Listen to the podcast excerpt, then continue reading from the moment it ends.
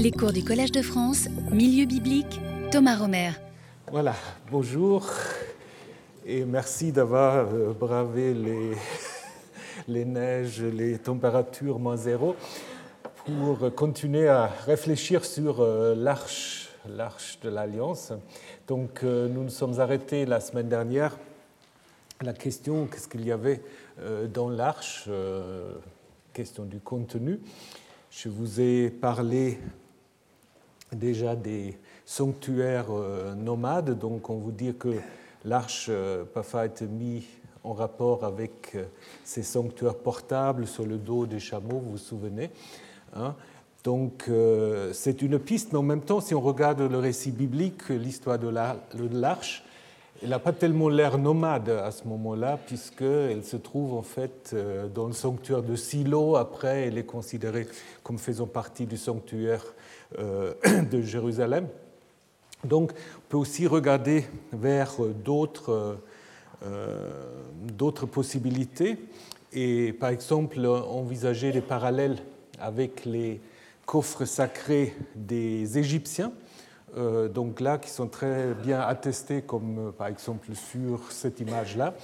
vous avez en effet dans ces coffres des statues ou des statuettes euh, de euh, divinités qui autrement sont gardées dans le temple et qu'on sort de temps à autre pour les transporter lors des processions. Je vous ai déjà parlé aussi euh, du, du barque du dieu Amon-Ré, qui l'a aussi porté, un peu comme l'arche dans, les récits bibliques, et qui en effet contient une représentation euh, du dieu Amon. Ça va du XIIIe siècle avant jusqu'à l'époque ptoléméenne. Donc là, en effet, euh, du temple d'Edfou du IIIe siècle. Évidemment, il manque la statue que quelqu'un a sans doute pris. Euh, on a aussi envisagé des parallèles avec des, étendards, des étendards, des palladiums de guerre, comme euh, on les connaît des Assyriens, mais ici aussi un exemple de l'Iran. Vous avez en effet une divinité stylisée qui dompte deux animaux euh, et qui apparemment était aussi utilisée pour présenter la divinité lors, euh, lors des combats, lors des guerres. Philon de Byblos, Philon de Byblos, donc là nous sommes dans une époque beaucoup plus récente, premier siècle apparemment, mais on le connaît seulement via le père l'Église Eusèbe, dont nous avons quelques fragments. Lui, dans son histoire de la Phénicie, parle aussi de deux dieux qui sont appelés Agros et Agrotes, le champ, et le rustique. Agros, ça pourrait même faire penser un peu à El Shaddai, au dieu des champs, hein, qui en effet sont également associés à un naos, à un coffre porté ou tiré par deux bêtes. Et nous avons encore, ce n'est pas très visible, euh, dans une monnaie euh, de provenance de Turquie du deuxième siècle de l'ère chrétienne, aussi une sorte de sanctuaire transportable. Qu'il y avait une divinité dans la statue, en fait, euh, dans l'arche, c'est suggéré aussi par le récit biblique, en fait vous donner deux exemples, puis euh, la semaine prochaine, et ensuite nous allons regarder ça de manière encore plus euh, détaillée. Euh, souvenez-vous ce qui arrive à l'arche lorsqu'elle tombe dans la main des Philistins. Qu'est-ce qu'ils font? Ils l'amènent, ils la déportent pour la mettre dans le temple de Daga, au Dagon. Hein. Euh, nous allons voir qui est ce Dieu euh, un peu plus tard. Donc euh, ça rappelle quoi? Ça rappelle en effet une pratique très très bien attestée chez les Assyriens, mais aussi plus tard chez les Babyloniens, c'est-à-dire au moment où vous, vous êtes vainqueur d'un peuple, d'une cité, vous prenez leur divinité et vous le mettez en fait dans le temple du dieu national ou d'une euh, divinité importante euh, des Assyriens pour montrer en effet que même les dieux euh, de la cité ou du peuple vaincu font acte d'allégeance vis-à-vis des divinités assyriennes. Et c'est exactement ce que les Philistins font avec l'arche. Seulement après, comme vous le savez, ça ne marche pas comme les Philistins pensaient. Mais l'idée que l'arche, d'une certaine manière, est placée en présence de Dagon fait penser que, d'une manière ou d'une autre, l'arche doit en effet représenter Yahvé. Et lorsque l'arche revient, lorsque les Philistins se décident de faire revenir l'arche, bah, ils s'arrêtent d'abord à une ville frontière, à Beth Shemesh, et là aussi, si vous relisez l'histoire, vous vous souvenez peut-être, là il y a des différences entre le texte grec et le texte hébreu, dont je vais vous en parler dans un instant, mais selon le texte massorétique, on dit que Yahvé frappa les hommes de Bethshemesh car ils avaient regardé dans l'arche de Yahvé. Raouba Aaron Adonai. Alors, pourquoi est-ce qu'il les frappe? Parce qu'ils ont regardé dans l'arche de Yahvé bah, Probablement parce que dans l'arche, il y avait quelque chose qu'ils n'étaient pas censés regarder. Et donc, on avait déjà évoqué la possibilité que euh, le discours d'Eutéronomie sur les deux tables, ça pourrait être en effet un substitut pour autre chose. Hein, vous vous souvenez, il n'y a que les deux tables, donc quand on insiste tellement là-dessus, il faut en effet se poser la question si ce n'est pas un substitut, et si c'est un substitut, c'est un substitut de quoi? Pourquoi deux tables? Déjà, pourquoi table de pierre? Alors là, on peut faire, il y a plusieurs pistes, plusieurs pistes qu'on peut, euh, qu'on peut explorer. Euh, une première, c'est en effet euh, les coffres bédouins pré-islamiques, euh, la Kuba, qui sont des tentes, mais des tentes aussi transportables, que vous avez ici euh, dans un relief de Palmyre, dans le temple de Bél, de Baal, hein, où on va en effet une procession d'une tente saluée par des fidèles et suivie par des femmes voilées. Donc là aussi, devant, il y a une sorte de bœuf qui ne pas non plus sans rappeler le récit biblique. Bon, là, évidemment, elle est sur un chameau. Mais qu'est-ce qu'il y avait dans ces Kubas Alors, certains disent qu'il y avait des bétiles, donc des, bah, on a parlé la semaine dernière, hein, des pierres sacrées, euh, mais apparemment parfois aussi de manière anthropomorphe, euh, comme sur ces euh, terres cuites. Et il y a la tradition justement qu'il y avait deux déesses, Al-Lat et Al-Uzza, qui ensuite, et ça c'est intéressant pour notre histoire, qui ensuite ont été remplacées par des rouleaux, des copies du Coran. Ça, c'est un exemple en effet intéressant. Le Coran, d'ailleurs, connaît encore ces deux déesses. Hein. Donc, dans la Sourate 53, il parle justement des déesses Lat et Uzza. Et alors, maintenant je vous laisse décider, il y a quand même quelque chose de très intrigant dans l'histoire de l'arche. Comment s'appelle celui, lorsque l'arche revient à Jérusalem, qui veut la toucher et qui ensuite est frappé bah, Elle s'appelle Ouza. Bah, Est-ce que c'est un pur hasard bah, la question mérite d'être posée. Bah, réfléchissez et dites-moi la semaine prochaine. Alors, Ouza, euh, c'est une déesse très populaire chez les Nabatéens notamment. Hein. à, Petra, euh, son culte est très très répandu.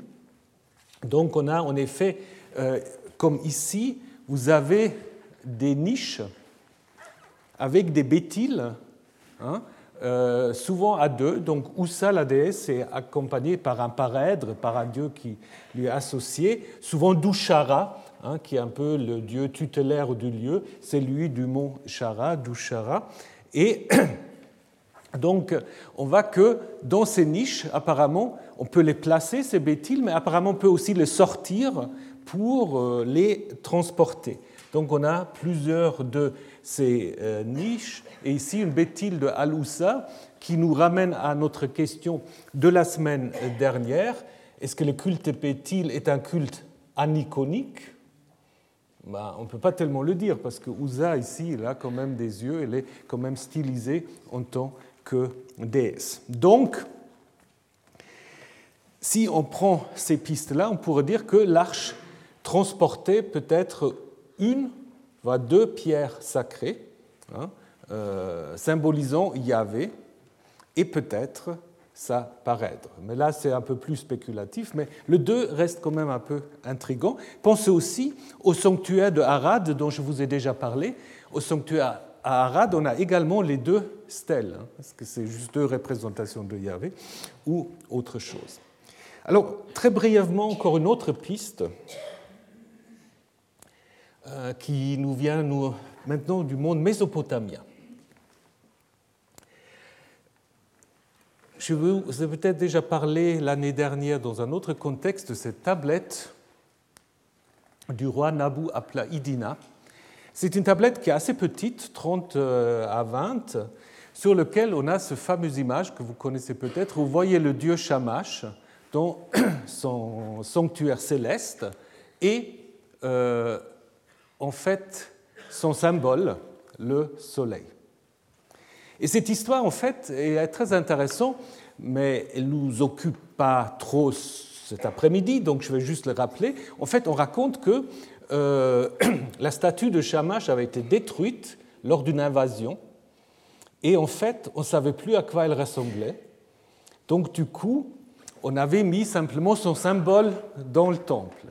Et c'est seulement au moment où, euh, sous le règne de Nabu, Abla, Idina, Shamash donne une révélation au roi, le roi sait comment reconstruire euh, la statue. Et pour que ça marche dans la suite, bah, on va faire une sorte de modèle en fait de cette statue. Et ce qui est très très intéressant, euh, on a trouvé en fait ce modèle dans un coffre. Dans un coffre qui, bon, certains disent il a été fait après coup, euh, pour euh, contenir euh, cette tablette. D'autres disent qu'il a toujours été fait pour la contenir. Mais en effet, c'est très intéressant parce que cette, cette, tablette porte en effet le titre de image de Tselem, Tsalamou de Shamash, le grand seigneur. C'est exactement le même terme que nous avons dans les textes bibliques pour parler des statues, statues divines, ou image. Hein. Lorsqu'on dit déjà dans la Genèse que l'homme est créé image de Dieu, bah, c'est Tselem. Donc l'homme est créé en fait comme remplaçant la statue, la statue de euh, Dieu. Donc, si on va sur cette piste-là, ben, on aurait pu imaginer aussi que l'arche a en effet pu contenir le tselem, le modèle d'une certaine manière, l'image de Yahvé, une sorte de réplique euh, d'une statue euh, de Yahvé en plus petit. Et évidemment, ça expliquera aussi pourquoi, après, on a interdit de refaire l'arche, hein, puisque euh, bah, s'il contient une représentation de Yahvé, c'était plus tellement ce qui était souhaité au moment où on a construit ce deuxième temple. Et cette piste aussi, si c'est une tablette, en pierre ou en argile, peut-être en pierre, on comprend aussi la substitution avec la tablette ou les tablettes de la loi. S'il y avait déjà une tablette, c'était facile en fait de la, comment dire, de, la réinterpréter, de dire non, ce n'est pas l'image, c'est les tables de la loi. Et dans le même sens, dans les fouilles euh, de Kirbet Kayafa, dans la Shefela, qui ont été faites il y a une dizaine d'années maintenant, euh, ces fouilles ont fait beaucoup de bruit parce que euh, l'auteur des fouilles, l'excavateur principal ici, Joseph Garfinkel, avait prétendu d'avoir trouvé le palais d'hiver ou d'été de, David. Bon, ça, je pense, depuis ça s'est calmé un peu, mais c'est un site quand même du Xe siècle. Et ce qui est très intéressant, qu'on a trouvé aussi une sorte de de coffres. Alors, selon Garfinkel, ce serait euh, le modèle du temple de Jérusalem que David aura ensuite transmis à Salomon, mais ça ressemble pas tellement au temple de, de Jérusalem, c'est plutôt un coffre, un coffret qui peut aussi contenir soit une tablette ou une statue euh, euh, divine. Donc du coup, euh, on aura là de nouveau quelque chose qui pourrait être comparé à l'arche. Donc, résumons. Dans le sanctuaire de Silo, il y avait certainement l'arche, et nous allons voir la semaine prochaine comment les deux sont très fortement liés, qui contenait en effet une représentation de Yahvé, peut-être à côté, en fait, d'une statue plus importante. Hein? Donc, euh, comme dans les temples égyptiens, vous avez des grandes statues et des statues que vous utilisez pour des processions, ou là, peut-être aussi pour des contextes guerriers. Plus tard, dans le temple de Jérusalem, cette statue va se trouver, ou cette arche plutôt, va se trouver euh, un peu en, couple ou en compétition avec la statue de Yahvé dans le temple. Du coup, pour certains, pour les deutéronomistes, dont je vais vous en parler dans un moment, là, l'arche va devenir le trône, hein, ou va être présentée comme étant le trône de Yahvé, parce qu'on va, la mettre sous les chérubins. Hein, et donc, du coup, elle devient un sanctuaire mobile. Et puis, pour les auteurs sacerdotaux, les derniers qui ont euh, interprété l'arche, bah, ils ont combiné les deux choses. Ils ont pris l'arche en tant que coffre, ils ont repris les chérubins du temple de Jérusalem, mais en faisant des chérubins, une sorte de couvercle avec ce fameux propitiatoire euh, qui a maintenant une sorte de fonction aussi euh, sacerdotale d'élimination de, péché. Voilà ce qu'on peut dire sur le contenu de l'arche. Donc, euh, ni d'électricité, ni d'extraterrestre, mais plutôt une ou deux statues divine de manière plus ou moins euh, anthropomorphe, euh, peut-être plus, comme je vous ai dit, euh, des, pierres, des tablettes représentant la divinité. Maintenant, il faut nous interroger un moment sur le contexte de l'histoire de l'Arche, parce qu'à partir de la semaine prochaine, nous allons travailler en détail sur l'histoire même qui est racontée dans les chapitres 4, 5, 6 du premier livre de Samuel et ensuite du chapitre 6 du deuxième livre de Samuel. Mais auparavant, il faudrait que euh, on se penche un tout petit peu sur le contexte à l'intérieur duquel on a inséré en fait cette histoire. Alors d'abord, euh, une chose un peu technique, mais qui est important, c'est que contrairement à ce que nous avons dans le Pentateuque, Dès que vous entrez euh, dans les prophètes, disons les prophètes euh, antérieurs de ce qu'on appelle le livre historique, Josué, juge, Samuel, roi, vous avez des grands problèmes de la transmission du texte. C'est-à-dire que très souvent, des témoins textuels en grec sont très très différents de ce que nous avons dans le texte massorétique, dans le texte hébreu. Ce n'est pas du tout le cas dans le Pentateuque, où il y a une certaine stabilité, bien sûr, il y a aussi des différences, mais une grande stabilité quand même, euh, si on compare avec ce que nous avons dans les livres de Josué, mais Samuel et Roi aussi tout particulier. Dans l'histoire de l'Arche, en effet, euh, ça s'appliquera comme nous allons le voir en faisant la traduction. Euh, maintenant, quand on parle du texte grec, bah, malheureusement, le texte grec, il est aussi complexe et compliqué que le texte hébreu, c'est-à-dire vous n'avez pas un texte grec. Vous avez des manuscrits qui, entre eux aussi, ont des différences. Donc vous pouvez comprendre qu'il y a des gens qui passent toute leur vie à retrouver le texte grec euh, originel, euh, comme d'autres l'ont fait avec le texte hébreu, puis on n'arrive jamais vraiment. Je vous présente juste les trois importants. Euh, il y a une forme, une variante du texte grec qu'on a souvent appelée la recension lucianienne, puisqu'il a été attribué à un dénommé Lucien d'Antioche du IIIe siècle, dont on disait en fait qu'il aurait essayé d'harmoniser le texte grec ou en expliquant des choses ou en le rendant plus proche du texte hébreu. Mais Depuis la découverte des manuscrits de Qumran, on s'est rendu compte que cette théorie, elle ne marche pas, parce qu'on a trouvé dans les textes hébreux de Qumran, de Samuel, en fait des variantes par rapport au texte massorétique qui sont très très proches euh, du texte de Lucien. Pour Lucien, le du IIIe siècle, après, Qumran un peu avant.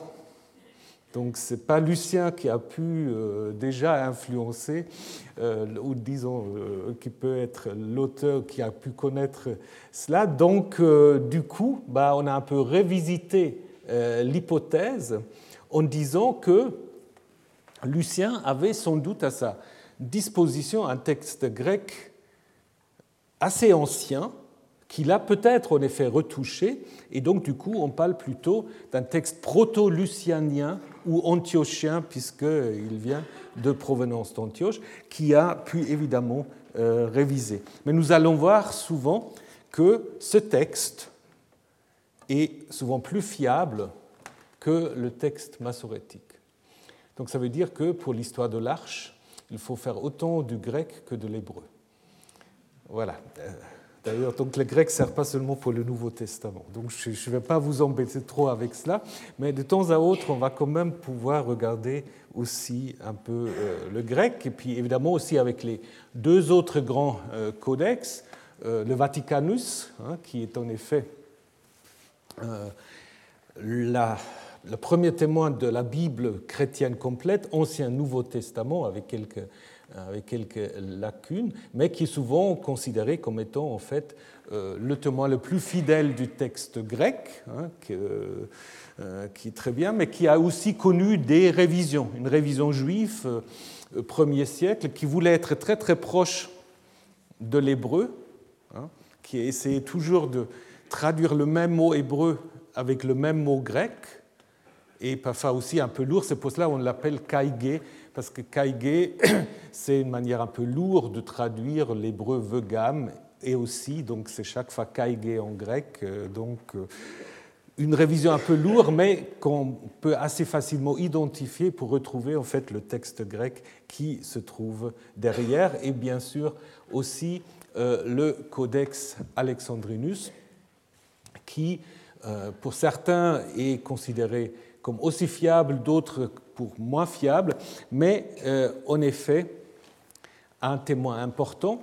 Et si on trouve, alors il faut faire tout un travail déjà sur ces textes grecs, mais très souvent, ils coïncident quand même, parfois, ils concordent avec des fragments de Samuel de Qumran, et donc du coup, ils se basent sans doute sur un texte hébreu plus ancien que le texte massorétique. Donc dans ce cas-là, il faut en effet, si on veut trouver le texte plus ancien, là, euh, préférer le texte grec appuyé des fragments de Qumran par rapport au texte massorétique. Donc il ne faut pas être un fondamentaliste du texte massorétique. Il y a des gens comme ça aussi, mais je vous rappelle que le texte massorétique, c'est aussi une très longue histoire de la transmission. Et juste, euh, vous savez, le premier manuscrit complet le texte massorétique, ben, elle vient du XIe siècle, de l'ère chrétienne. Alors que euh, le Vaticanus, c'est quand même 4e, 5e. Bon, il y avait peut-être le Codex d'Alep un peu plus ancien, mais toujours plus, plus, euh, plus récent que les témoins grecs. Donc, voilà, le grec reste euh, une source importante. Et puisqu'on y est, aussi juste un petit détail, dans, la Bible, dans les Bibles grecques, les livres de Samuel ne sont pas appelés livres de Samuel, mais sont appelés les livres des règnes. Et donc, euh, pour euh, les Bibles grecques, Samuel et roi sont considérés comme un ensemble, et on parle du premier, deuxième règne pour le premier, deuxième Samuel, et ensuite, un, deux rois, ça fait troisième et quatrième règne. Donc, c'est important. Donc, ça montre aussi déjà que euh, pour les traducteurs, ces livres formaient une unité. Hein, une unité, pourquoi des règnes? Parce que tout est en effet lié d'une certaine manière à la royauté, aux origines de la royauté, hein, jusqu'à la disparition à la fin du livre des rois. Et sans doute aussi ont-ils considéré les livres de Samuel Roi comme une histoire indépendante. Si vous lisez le premier verset du premier livre de Samuel, ou premier livre des règnes en grec, ça commence en effet comme une histoire. Il y avait un jour un homme de Ramathaim Tsophim, de la montagne d'Éphraïm. Il s'appela Elkana, et ainsi commence l'histoire de la naissance de Samuel, toujours avec des archétypes un peu narratifs. Euh, la femme est stérile, puis euh, elle est en compétition avec une autre femme. Connaît ça des patriarches et d'autres. Hein. Euh, donc c'est le début de l'histoire de Samuel, mais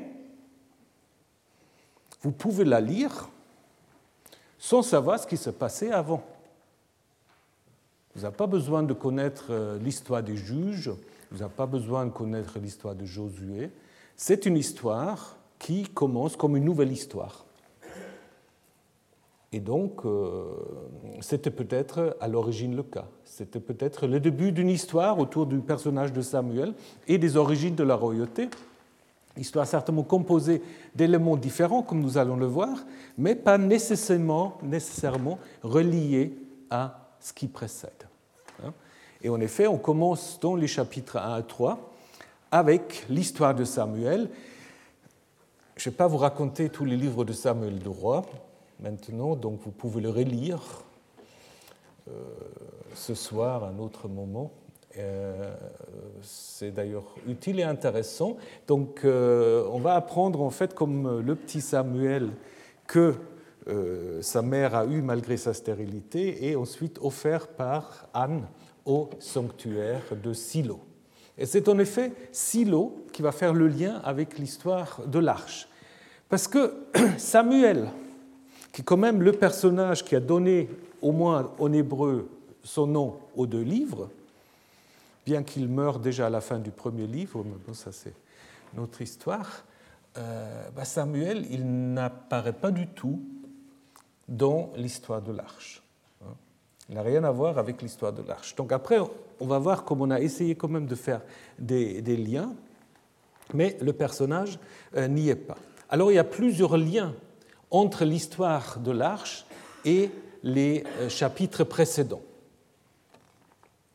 Premier lien, c'est le sanctuaire de Silo, ou Shiloh, et euh, la, dynastie sacerdotale du prêtre Élie et de ses deux fils dans les chapitres 2 déjà et 3 aussi, les fils vont être durement critiqués parce que, nous dit-on euh, deux fois déjà, lorsque, les gens amènent la viande pour les sacrifices, les fils de Élie se servent toujours des meilleures pièces. Et donc on a cette expression, Yahvé voulait les faire mourir. Yahvé voulait les faire mourir, ben, c'est quand même ce qui va se passer après dans l'histoire de l'Arche, parce qu'ils vont mourir euh, sur le champ de bataille contre les Philistins. Donc là, c'est une manière de faire un lien. Hein. Et ces deux passages sur les fils encadrent en effet un passage sur les... Euh, sur le comportement exemplaire du jeune Samuel. Donc du fait, euh, il y a une sorte de contraste qui est créé. Samuel qui est en fait le nouveau élu d'une certaine manière de Yahvé, alors que la dynastie euh, donc de Élie et ses fils est rejetée. D'ailleurs, les filles restent anonymes jusqu'à un dernier oracle euh, qui est donné à Élie à la fin du chapitre 2, et c'est là, en fait, on va parler des noms des fils, donc Hophni et Pinchas. Je reviendrai là-dessus. C'est des noms égyptiens. Pinchas, c'est le noir, nègre, et euh, Hophni, c'est le tétard. C'est un peu bizarre comme nom, mais enfin, on est d'accord que c'est des noms égyptiens. Et c'est peut-être aussi pour cela qu'il y a une allusion à l'Égypte dans cet oracle que vous pouvez relire. Mais là, de nouveau, tu auras pour signe donc que ta maison va s'écrouler, ce qui va arriver à des deux fils, Hophni et Pinchas. Donc en fait, on annonce la fin de la ligne sacerdotale et l'arrivée d'un autre prêtre. Et au chapitre 4, en effet, on va faire le lien avec ce thème. Donc à un moment donné, on a quand même essayé de euh, relier l'histoire de l'arche à l'histoire de la fin des Élides. Au chapitre 3, on répète encore une fois la condamnation de la maison euh, d'Élie au moment où Samuel appelé par euh, Yahvé, il ne sait pas encore qui c'est. Élie lui dit bah, Vas-y, c'est le Seigneur qui t'appelle. Et de nouveau, euh, Dieu lui donne en effet une annonce que vous pouvez lire ici, une annonce très négative quant au destin de Élie. Maintenant, si on n'avait pas ces chapitres-là, et si on lisait que les chapitres 4, où en effet on va raconter la mort des fils d'Élie, et même la mort de Élie, bah, on ne les prendrait pas forcément comme une sorte de condamnation divine, parce que dans l'histoire même, euh, bah, les fils meurent parce qu'ils se battent avec l'armée israélite contre les Philistins, et Élie meurt au moment, en effet, où il apprend la mort de ses fils. Mais au chapitre 4, bah, cette perspective négative, en fait, elle n'est pas euh, évidente. Elle est évidente quand on lit avant les chapitres 2 et 3. Mais quand on lit le chapitre 4, ben, il y a une autre vision possible. Et finalement, dernière préparation à la fin, c'est que tout, euh, au début de la vocation de Samuel, euh, on dit que Samuel donc, est couché dans le temple de Yahvé. Il s'agit bien d'un temple, ce n'est pas une tente, c'est une maison. Hein, dans le temple de Yahvé, où se trouvait l'arche de Yahvé. Donc ça, évidemment, c'est aussi quelqu'un qui a intégré cette histoire de l'arche hein, pour préparer l'histoire qui vient après et qui va nous occuper euh, plus en détail, où on va raconter maintenant l'histoire de l'arche dans un contexte de guerre avec les Philistins, hein, donc euh, la perte de l'arche, sa supériorité par rapport à Dagan, euh, dans le temple duquel elle est placée, son retour d'abord à Beth-Shemesh et finalement à Kiayat Et donc ce qui est intéressant et ce qui devrait déjà un peu nous, nous intriguer, c'est que pourquoi en fait, ça aussi une question que vous pouvez vous poser, pourquoi l'arche, elle ne revient pas à Shiloh s'il se trouvait là-bas On aurait pu la ramener à Shiloh. Pourquoi est-ce qu'il faut qu'elle reste à Kiryat Yerim donc il y a bien un déplacement de l'arche. Elle ne revient pas de là où elle était partie. Ce qui montre peut-être que ce site, ce lieu de Kiryat Yerim, peut-être plus important que les auteurs bibliques veulent nous faire croire. Si c'était l'aboutissement, ben, il faut s'interroger sur l'importance de ce lieu et ce que, évidemment ce que nous allons faire. Alors après l'histoire euh, de l'installation de l'arche à Kiryat Yerim, nous allons en effet continuer avec l'histoire de Samuel. De nouveau, le lien est fait par un verset qui euh, fait sorte de lien, mais aussi une césure chronologique en disant bah, il y avait déjà 20 ans qui s'étaient passés euh, d'après l'installation de l'arche à Kiryat Yerim. Et maintenant, Samuel va euh, intercéder pour les Israélites qui remportent, et ça fait un peu contraste, de nouveau une victoire contre les Philistins. Mais maintenant, dans ces victoires, on aura pu se dire, ils auraient pu ramener de nouveau l'arche. Mais on n'entend plus parler de l'arche. Donc on parle simplement de, la victoire contre les Philistins.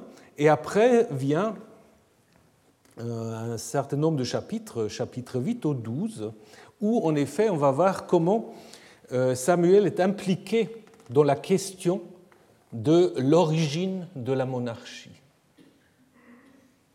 Et où en effet des visions très négatives et assez positives vont alterner. C'est vraiment euh, construit euh, comme un chiasme. Tout au début, le peuple demande à Samuel un roi en disant nous voulons être comme les autres peuples, il nous faut un roi. Et Samuel dit mais en fait vous avez un roi, c'est Yahvé, c'est votre Dieu, vous n'en avez pas besoin de, de roi humain. Et puis il va leur expliquer tous les désavantages de la royauté, des impôts, des taxes, euh, des services militaires, euh, absence d'autonomie, etc. Euh, donc on a là une vision assez négative en fait de la royauté. Après, au chapitre suivant, par contre, alors là, c'est Yahvé lui-même qui demande, c'est comme un conte fait, où le petit Saül, qui cherche les ânes perdues de son père, va trouver la royauté. Parce qu'en effet, Yahvé dit à Samuel d'aller consacrer le petit Saül comme roi sur Israël. Après, une autre tradition neutre, disons, où Saül devient roi par tirage au sort, donc le peuple dit il faut choisir quelqu'un, c'est Saül. Euh, et puis, de nouveau, une vision positive où Saül, cette fois-ci, devient roi parce qu'il sait, en effet, euh, il a remporté euh, une victoire contre les Ammonites. Et à la fin, le testament d'une certaine manière de Samuel, discours de Samuel, où, comme un Samuel 8 de nouveau, il met en garde euh, contre la royauté et la difficulté euh, justement euh, de préserver sa liberté face à un gouvernement de monarchie. Ensuite, on va raconter, et là on va retrouver de manière curieuse l'arche les débuts de la royauté de Saül. Donc vous savez, Saül, c'est un peu un roi, presque comme les tragédies grecques. C'est un roi qui est tantôt élu et rejeté. On ne sait pas très bien d'ailleurs pourquoi. Les arguments sont toujours un peu fallacieux, mais disons, l'idée c'est qu'il faut qu'il soit rejeté. Et nous avons un texte où d'abord on voit Saül impliqué dans des guerres contre les Philistins. C'est un peu le leitmotiv de la première, euh, du premier livre de, Samuel. Et euh, en fait, Jonathan, son fils, va, va remporter des exploits, mais en même temps, il ne sait pas que son père a dit, bah, justement, si on veut gagner cette bataille, il faut que personne ne mange jusqu'au soir. Et Jonathan ne le sait pas, il en mange, et bah, il aurait dû être tué, mais le peuple, en effet, intervient pour le protéger. C'est un peu le thème des, des vœux irréfléchis, comme Iphigénie ou comme la fille de Jephthé, etc. Mais là, Jonathan est euh, sauvé et on a intercalé entre ces deux euh, passages qui se suivent parfaitement, on a intercalé en fait un autre passage, de nouveau sur la guerre avec les Philistins, euh, où Jonathan maintenant manque à l'appel et Saül ne sait pas très bien comment faire pour le trouver. Là, la troupe se trouve à, Gibea, pas trop loin. Oh. Ah non, ça marche pas. Si Voilà, pas trop loin de, Jérusalem. Et selon le texte massorétique, Saül dit au prêtre, Aria, fais approcher l'arche de Dieu. Mais l'arche de Dieu, bah, si on suit la logique narrative du livre de Samuel, l'arche de Dieu se trouve à Kiayat Yerim. Comment peut-on dire que l'arche de Dieu était avec les Israélites? Alors là, ce qui est intéressant, c'est que là, le texte grec ne dit pas l'arche, mais il dit l'éphode. Fait approcher l'éphode. Alors qu'est-ce que c'est l'éphode Euh, il y a beaucoup de discussions. Bah, pour faire bref, disons que euh, c'est soit le statut, la statue d'une divinité à l'origine, parce qu'elle peut avoir ce sens, euh, pour des pratiques qu'on utilisait pour des pratiques oraculaires, soit un contenant pour des sorts hein, qu'on utilisait pour le même besoin. Donc, après, dans les textes qui proviennent, euh, qui proviennent du milieu sacerdotal, les fautes, ça devient quoi? Ça devient en fait euh, une partie du vêtement hein, du vêtement du grand prêtre,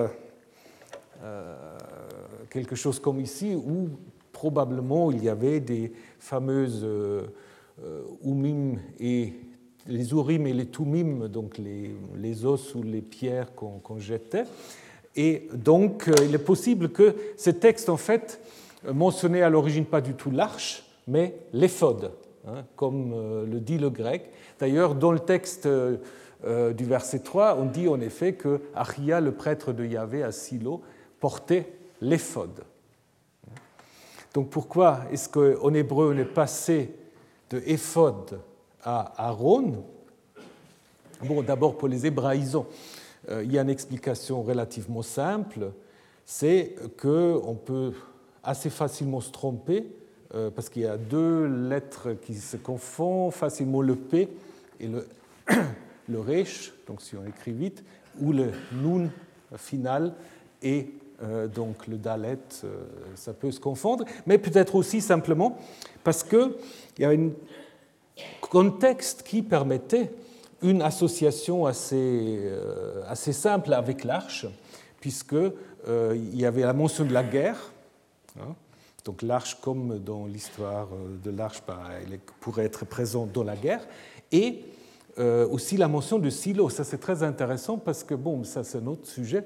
Mais vous voyez que Ahia est ici présenté comme étant de la quatrième génération de Élie. Donc il y a quand même un lien encore avec Silo, bien que l'arche après soit arrivée à Kiryat Yerim, et c'est lui dont on dit qu'il porte l'éphod. Hein?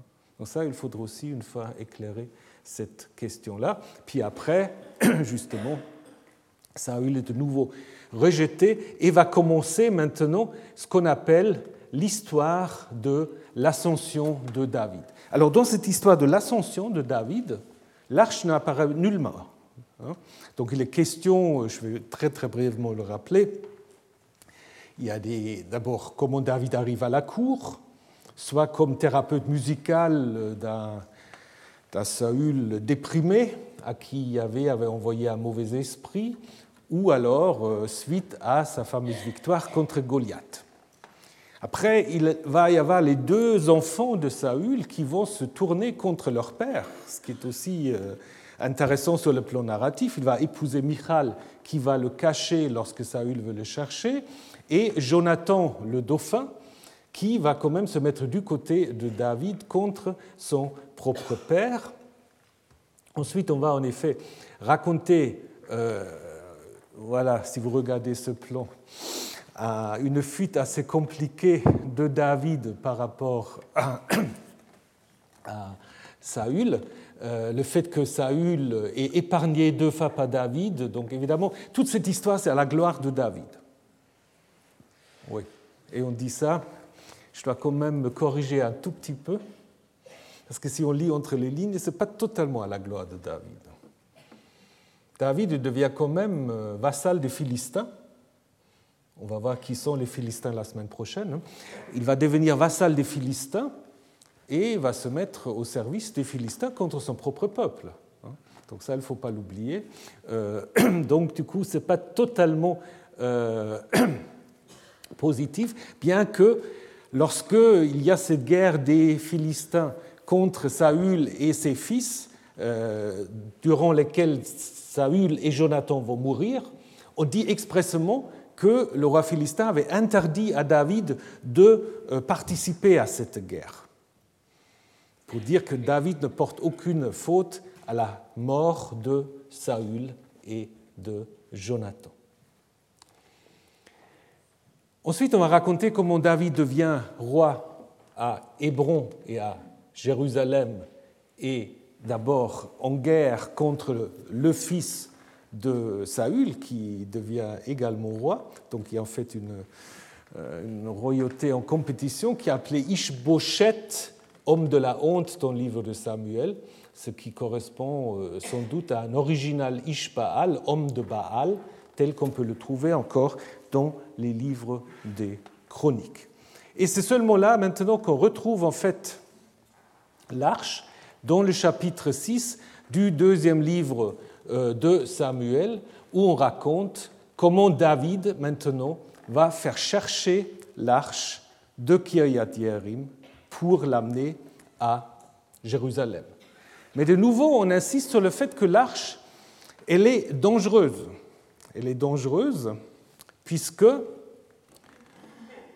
bah, comme je vous l'ai dit tout à l'heure, euh, lorsqu'elle est transportée sur un chariot, le chariot risque de tomber, un dénommé Ouza veut la retenir et, en la touchant, en fait, euh, il est frappé par Yahvé et meurt. Et donc, du coup, David n'ose plus continuer le, voyage et la met en entrepôt chez un dénommé Ovet Edom, serviteur de Edom, où il reste un certain temps et où, en effet, elle apporte de la bénédiction à cette maison. Donc, finalement, David euh, se résout quand même de l'amener à Jérusalem et euh, dansant presque nu devant l'arche. Et là, on retrouve de nouveau le fameux éphode, dont on va reparler, euh, ce qui va euh, provoquer la colère de sa femme Michal,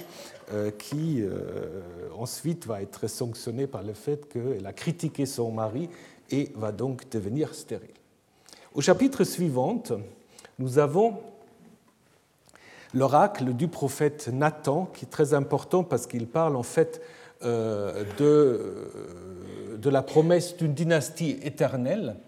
Et dans, dans l'état actuel de ce texte, comme l'a montré euh, Jan Ruckel dans, dans ce livre, c'est un texte en fait qui est écrit à l'époque exilique, où il y avait la dynastie des Davidites qui voulait en fait continuer et où on dissocie en fait la promesse à une dynastie de la nécessité de construire un temple. Parce que dans le Proche-Orient ancien, ce qui va toujours ensemble, c'est une dynastie royale et la construction ou la rénovation d'un sanctuaire. Et là, en fait, l'idée de l'oracle de Nathan, c'est que Dieu promet à David une dynastie, une maison, en fait, hein, parce que c'est le même mot, une maison pour toujours, alors que David n'a pas besoin de lui construire une maison. Et c'est dans ce contexte-là, euh, David, qui veut en effet euh, bâtir une maison, dit Je suis installé, il y a tout un jeu de mots avec la racine Yashav, je suis installé euh, dans une maison de cèdre, tandis que l'arche de Dieu est installée dans, ou sous un rideau de tente. Et après vient donc l'idée que ce n'est pas David qui va construire la maison, mais que Dieu lui construira une maison. Cela fait allusion euh, ce que dit euh, David, un texte du Deutéronome où il est en effet question que lorsque le peuple sera entré dans le pays, Yahvé lui euh, donnera euh, du repos avec les mêmes mots, vous serez installés, etc. Donc il y a certainement un lien entre les deux dans ce qu'on appelle la fameuse histoire euh, deutéronomiste, dont je vais vous dire quelques mots un peu plus tard, euh, donc la racine yashav, qui évoque à la fois l'installation habitée, mais aussi le trône, et fait peut-être déjà allusion au trône, donc euh, que d'une certaine manière va représenter aussi l'arche. Donc le mot d'ailleurs qui est utilisé pour tente rideau de tente est un mot qui est clairement euh, de provenance sacerdotale. Donc ça veut dire que ce passage-là, un passage assez récent qui présuppose en effet déjà euh, ce texte du euh, livre de l'Exode et donc veut intégrer l'arche dans cette promesse qui est faite à David. Vient ensuite ce qu'on appelle l'histoire de la succession de David. Et là, David, en fait, est présenté d'une manière beaucoup plus ambiguë. Hein. Donc David est euh, d'abord encore positif, il accueille le dernier descendant euh, de Ishpochet, de Ishpaal, mais après nous avons l'histoire que vous connaissez tous, l'histoire de l'adultère, ce qu'on appelle l'adultère de David avec Bethsabée ou Bathsheba, qui s'inscrit en effet dans un contexte de guerre contre les Ammonites. Ah, vous connaissez l'histoire, donc euh, David couche avec euh, cette Bathsheba, mais après, bah, après, il veut pas vraiment. bah, il est embêté parce qu'elle est mariée, et on a déjà parlé, donc ça c'est quand même transgression d'un tabou fondamental, coucher avec une femme mariée. Donc, comment veut-il s'en sortir? Bah, Il donne, en fait, parce que le mari de Bathsheba, c'est un de ses généraux, hein, Uri, le Hittite, donc d'Anatolie, il lui donne en fait congé, il lui dit bah, euh, prends deux jours, va, va voir ta femme. évidemment, vous comprenez la stratégie. Alors, après, ce qui est intéressant, c'est justement la réponse que Uri donne. Il dit l'arche d'Israël, l'arche, pardon, l'arche Israël et Juda habitent sont installés dans des huttes ou voir sous côte. Monseigneur Joab et les serviteurs de Monseigneur campent en campagne, et moi j'irai chez moi manger, boire, coucher avec ma femme. Par ta vie, je ne ferai pas cette chose-là. Donc, euh, ce qui veut dire, bah, moi je ne vais pas profiter de la belle vie alors que euh, l'armée est en situation difficile. Ce qui est intéressant de l'arche ici, c'est qu'elle est certainement ajoutée après coup, parce qu'on ne voit pas très bien ce qu'elle vient à faire. Euh, la logique voudrait en effet qu'il parle du contexte de cette guerre, que son chef Joab et l'armée se trouvent en rase campagne. Donc le euh, rédacteur voulait sans doute suggérer que l'arche avait été amenée dans la guerre contre les Ammonites, hein, parce qu'autrement on n'en parle pas. Donc certainement là aussi c'est une petite insertion euh, qui insiste sur le fait que l'arche avait été euh, amenée. Alors sous côte, ça peut être les huttes, ou ça peut être aussi un lieu sous côte que souvent est identifié à, à Der donc en effet en territoire ammonite. Hein, où on a trouvé cette fameuse inscription de Balaam. Donc du coup, on ne sait pas très bien euh, si l'auteur a pensé à des huttes, ce qui n'est pas très logique pour un contexte militaire, euh, ou plutôt à cette ville. Ensuite, les choses se compliquent. Bon, après, Salomon est né, mais aussitôt les choses vont de nouveau être très compliquées pour David parce qu'il doit faire face, en fait, à la révolte Absalom, son fils, hein, euh, qui fait suite à une autre histoire euh, compliquée, un viol incestueux du frère de euh, Absalom, Amnon, avec, qui viole sa sœur et qui est donc du coup tué par Absalom. donc la... Absalom arrive en effet à se faire couronner roi à Hébron et David est obligé de quitter Jérusalem. Et là, nous avons une scène assez intéressante. Donc, de nouveau, donc là, euh, ce qui est en rouge, vous voyez au chapitre 15-23, le peuple pleurait lorsque le roi passait. Hein. Puis vous pourrez en effet continuer directement après le verset 23 au verset 30, où on voit comment David continue, il marche par la montée des Oliviers, la vallée de Cédron, etc. Entre les deux, un épisode un peu curieux sur l'arche où les prêtres Abiata et Sadok veulent, on a l'impression qu'ils veulent aussi faire sortir de Jérusalem l'arche pour qu'elle accompagne David. Hein. Mais David refuse en disant Mais non, l'arche doit rester en fait à Jérusalem. l'arche doit rester à Jérusalem et euh, donc euh, ce qui est en effet exécuté par les deux prêtres. Donc sans doute de nouveau une insertion pour, d'une certaine manière, améliorer l'image de euh, David, hein, en disant qu'il n'a évidemment pas, comment dire, pillé le temple de Jérusalem, mais l'a en effet préservé, et puis donc respecté l'arche. Alors le livre de Samuel va se conclure avec une sorte d'appendice euh, des, euh, des, choses qui à l'origine n'étaient pas liées à cette histoire, mais qui en fait va euh, se terminer avec la découverte de l'emplacement du futur temple de Jérusalem hein, sur l'air d'un dénommé Arovna, ce qui en effet va permettre après à Salomon de construire le temple. Et c'est lors de cette construction du temple où, à plusieurs euh, reprises, on va encore parler de Abiatar. Parce que Salomon, dès qu'il est devenu roi, bah, quelque chose qui se fait tout le temps, une fois vous êtes au pouvoir, vous vous débarrassez de vos concurrents. Ce qu'il fait. Donc Adonias qui voulait devenir roi à sa place. Donc d'abord on raconte comment en fait il devient roi par toutes sortes d'intrigues. Hein. Et David, totalement dépassé par les événements, euh, en fait fait confiance à sa femme Bathsheba qui lui dit mais tu as promis que Salomon deviendra roi, ce qui n'est jamais dit d'ailleurs. Et donc il arrive au pouvoir, se débarrasse euh, de son concurrent Adonias et donc est tué par son général. Et l'autre général, Joab, qui est aussi un fidèle de, de David, mais qui avait pris parti pour Adonias, bah, il va être aussi tué, donc ils sont De nouveau, vous pouvez voir que vous passez directement du verset 25 au verset 28.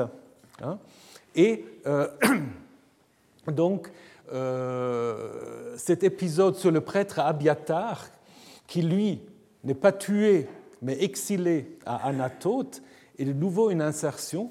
Et ce qui est intéressant dans cette insertion, c'est on insiste sur le fait que Abiatar a porté l'arche du Seigneur euh, devant euh, David.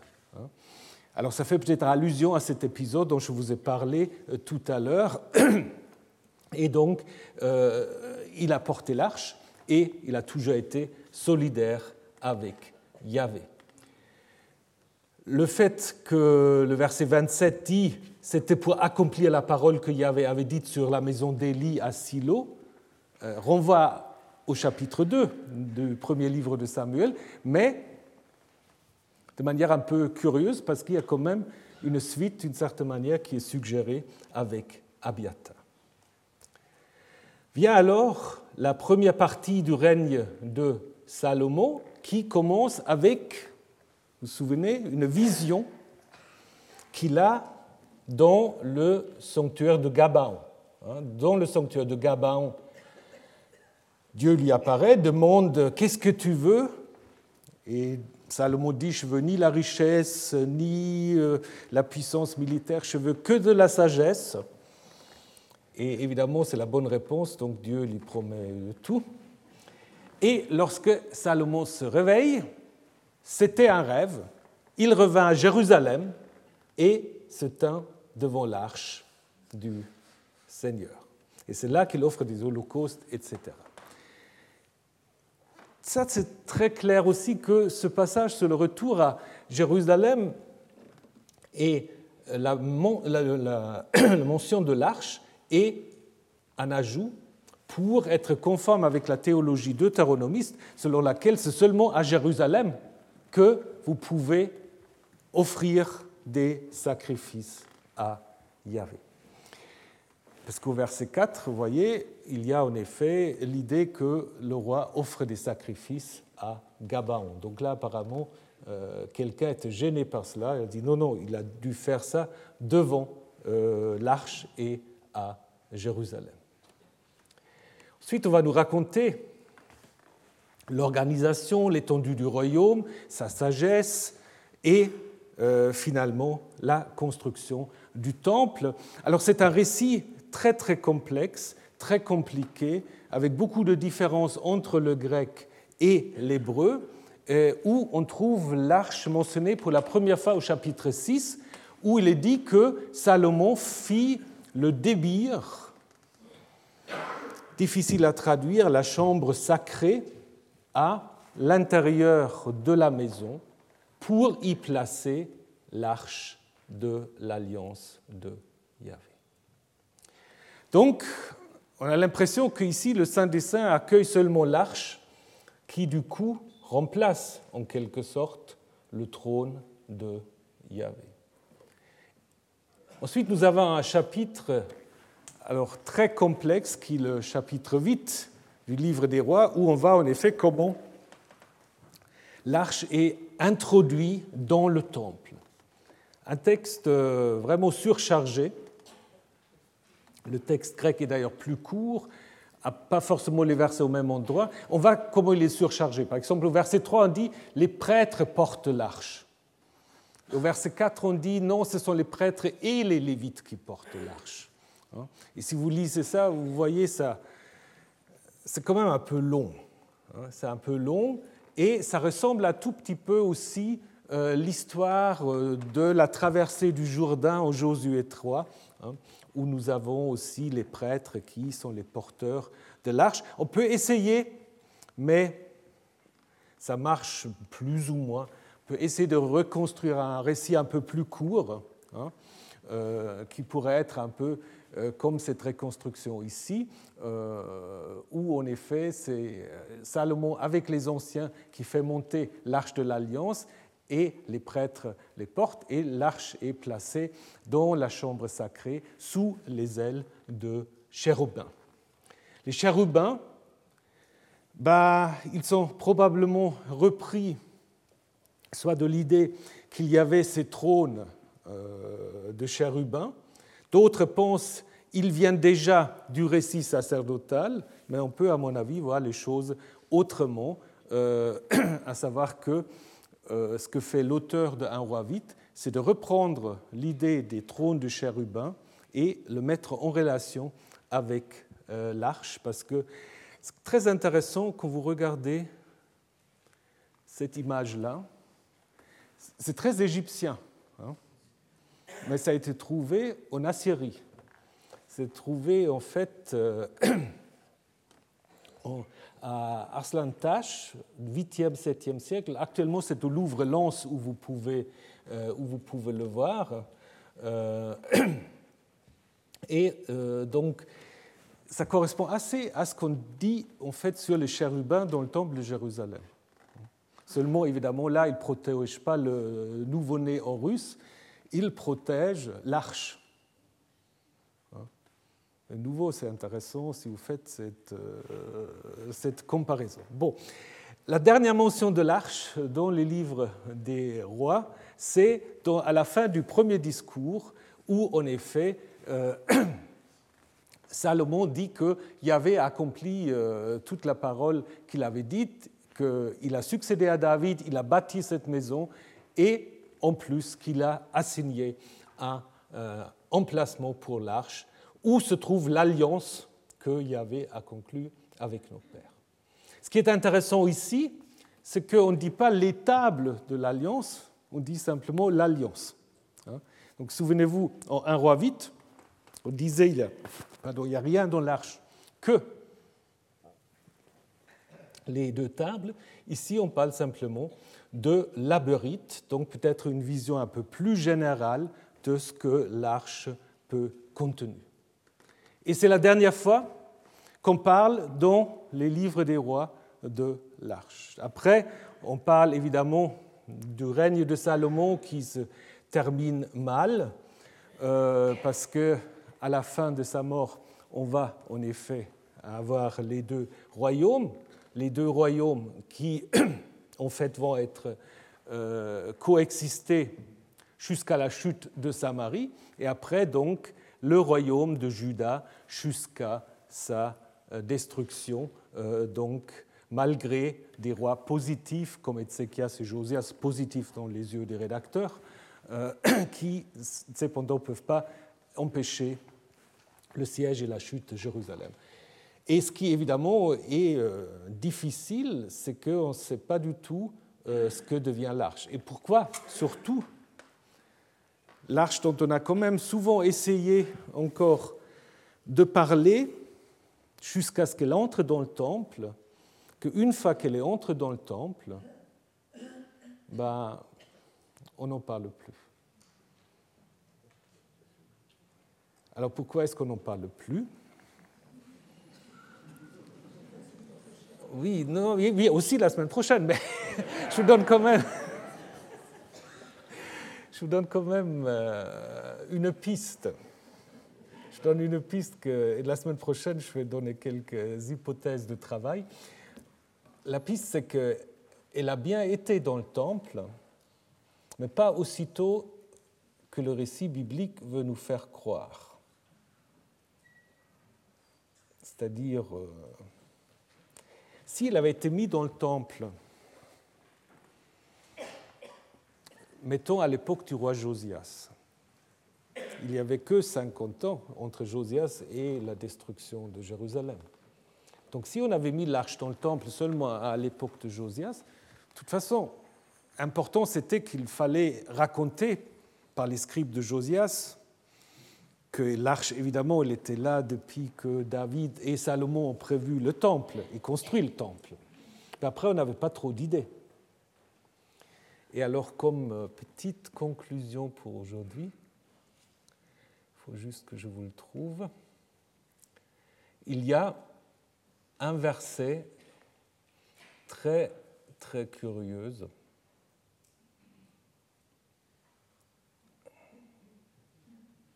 que j'arrive pas à trouver, mais que je vais explorer la semaine prochaine, c'est dans le livre des chroniques, qui n'a pas de parallèle avec le livre des rois.